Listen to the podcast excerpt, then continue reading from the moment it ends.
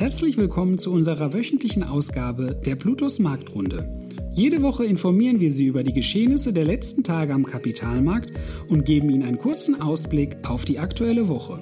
Bleiben Sie mit unserer Marktrunde auf dem Laufenden, wann und wo Sie wollen. Wir freuen uns, Sie als Zuhörer begrüßen zu dürfen. Herzlich willkommen zu unserem neuen Podcast-Format von der Plutus Vermögensverwaltung. Mein Name ist Andreas Othmar und ich bin im Portfolio-Management der Bluetooth Vermögensverwaltung tätig. In dem neuen Podcast, wie bereits gesagt, werden wir aktuelle News geben, was ist bereits passiert in den letzten Wochen und was wird äh, zukünftig zu erwarten sein. Fangen wir an. Zu der letzten Woche. Unsere liebe Bundeskanzlerin Frau Merkel war das letzte Mal die Vertretung auf dem G20-Gipfel, bei dem es hauptsächlich um den Klimawandel ging. Das wird auch ein zentraler Punkt sein, der uns im Portfolio-Management zukünftig weiter beschäftigen wird. Die Börsen lassen sich davon bis jetzt oder bis dato noch nicht beeindrucken. Beispielsweise die Technologiebörse, die Nasdaq, konnte letzte Woche über 3% zulegen. Und das konnte sie, obwohl einige Tech-Giganten schlechte Quartalsberichte vorlegen konnte. Darunter auch der iPhone-Hersteller Apple oder auch der Online-Händler oder Cloud-Anbieter Amazon. Beide konnten mit schlechten Ergebnissen nicht überzeugen. Der Aktienkurs fiel darauf nachbörslich in der Nacht von Donnerstag auf Freitag von beiden Unternehmen um mehr als 4% Beide konnten die Umsätze und Gewinne teilweise steigern, konnten aber aufgrund der Aussichten Investoren nicht überzeugen. Nichtsdestotrotz konnten die Aktienkursen der beiden genannten Unternehmen 1,4 bzw. 1,65 Prozent erzielen. Die Probleme, die gerade Apple beispielsweise damit hat, liegt ähm, unter anderem daran, dass sie vielleicht die Nachfrage für das Weihnachtsgeschäft nicht decken können. Dies liegt ähm, unter anderem daran, dass die Lieferketten, wie schon bereits seit einigen Wochen aufgrund der Pandemie unterbrochen sind. Neben den beiden großen Unternehmen Apple und Amazon haben auch die Tech-Giganten Alphabet bzw. Google und Microsoft ihre Zahlen bereits am Dienstag veröffentlicht. Diese sind deutlich besser ausgefallen, sodass sowohl der Kurs von Alphabet als auch von Microsoft deutlich zulegen konnte. Bei Microsoft war der Anstieg so weit, dass Microsoft sogar in der Marktkapitalisierung das Unternehmen Apple überholt hat. Nun ist Microsoft das teuerste bzw. das wertvollste börsennotierte Unternehmen derzeit. Auch an der Spitze der reichsten Personen gab es eine Veränderung, welche auf die Kursrallye von Tesla zurückzuführen ist. So ist nun deren Chef Elon Musk der reichste Mann der Welt. Der Kurszuwachs ist unter der fast 25 Prozent betrug, ist darauf zurückzuführen, dass beispielsweise der Autovermieter Herz einen Auftrag von über 100.000 Elektroautos dem Autobauer erteilt hat. Auch bei den deutschen Autobauern gab es positive Neuigkeiten zu vermitteln. So hat beispielsweise die Aktie des äh, deutschen Autobauer Daimler fast 5% in der letzten Woche zugelegt. Dies ist darauf zurückzuführen, dass der Konzern intern umstrukturieren könnte und seine Fixkosten deutlich reduzieren konnte. Für Investoren wird es am kommenden Mittwoch spannend. Denn da ist äh, davon auszugehen, dass der aktuelle Fed-Chef Jerome Powell einen Fahrplan aufstellen wird, wie es mit dem Leitzins zukünftig weitergehen wird. Die Zentralbanken müssen auf der einen Seite eine anziehende Inflation bekämpfen, wollen aber auf der anderen Seite die Wirtschaft nicht durch steigende Zinsen beeinträchtigen. Die Amis sind uns da schon einige Schritte voraus. Die Europäer, die Europäische Zentralbank beispielsweise, geht nach wie vor noch davon aus, dass es sich bei der Inflation um ein temporäres Phänomen handelt. Ob sie damit recht hat, bleibt abzuwarten. Die kürzlich veröffentlichten Inflationszahlen lassen darauf nicht schließen. So hat beispielsweise das Statistische Bundesamt, welches in unserer lieben Landeshauptstadt in Hessen sitzt, die vorläufigen Inflationsraten für den Monat Oktober veröffentlicht. Es handelt sich dabei um 4,5 Prozent, was wiederum ein Anstieg zu dem Vormonat ist. Das heißt, 4,5 Prozent sind die Preise zu dem Oktober aus dem Jahre 2020 gestiegen.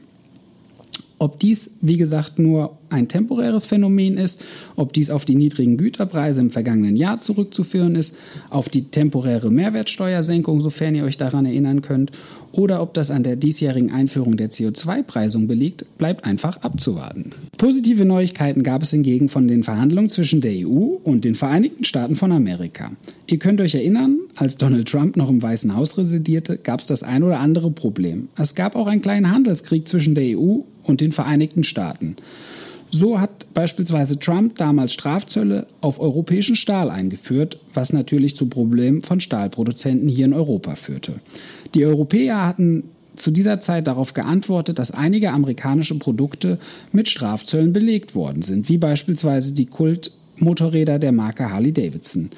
Dies scheint nun der Vergangenheit anzuhören, sodass der Handel zwischen den beiden Wirtschaftsräumen wieder aufleben kann. Während Russland mit stark steigenden Corona-Zahlen zu kämpfen hat, entwickelten sich die Börsen, wie ich eingangs schon gesagt hatte, positiv. Der deutsche Leitindex, der DAX, schloss beispielsweise die letzte Woche mit einem Plus von 0,94 Prozent ab. Der europäische Bruder, der Eurostox 50, wies einen Gewinn von 1,47 Prozent aus, wobei, wie bereits eingangs erwähnt, die Nasdaq 100 einen großen Zugewinn von 3,24 Prozentpunkten verzeichnen konnte. Der Dow Jones, ein breiter diversifizierter Index, konnte beispielsweise lediglich ein Plus von 0,4 Prozent erwirtschaften. Der größte aller Indizes, der SP 500, legte 1,33 Prozentpunkte zu, wobei Gold, was wir leider auch nicht ganz nachvollziehen konnten, leider wieder 0,49 Prozent nachgeben musste. Letzten Freitag lag der Preis einer Feinunze bei 1783,5 US-Dollar. Eine virtuelle Münze des Bitcoins hingegen konnte freundlicherweise 3,31% zulegen. Wir wünschen euch eine angenehme Woche. Bis zur nächsten Woche. Danke, dass Sie sich unseren Bluetooth Marktrunde Podcast anhören. Wenn Ihnen der Podcast gefallen hat, dann hinterlassen Sie gerne eine Bewertung auf Apple Podcasts und folgen Sie dem Podcast auf Spotify. Teilen Sie ihn bitte auch auf Facebook, Twitter und LinkedIn und besuchen Sie blutos.de. Viel Spaß weiterhin und bis zum nächsten Mal, Ihr Plutos-Team. Rechtlicher Hinweis?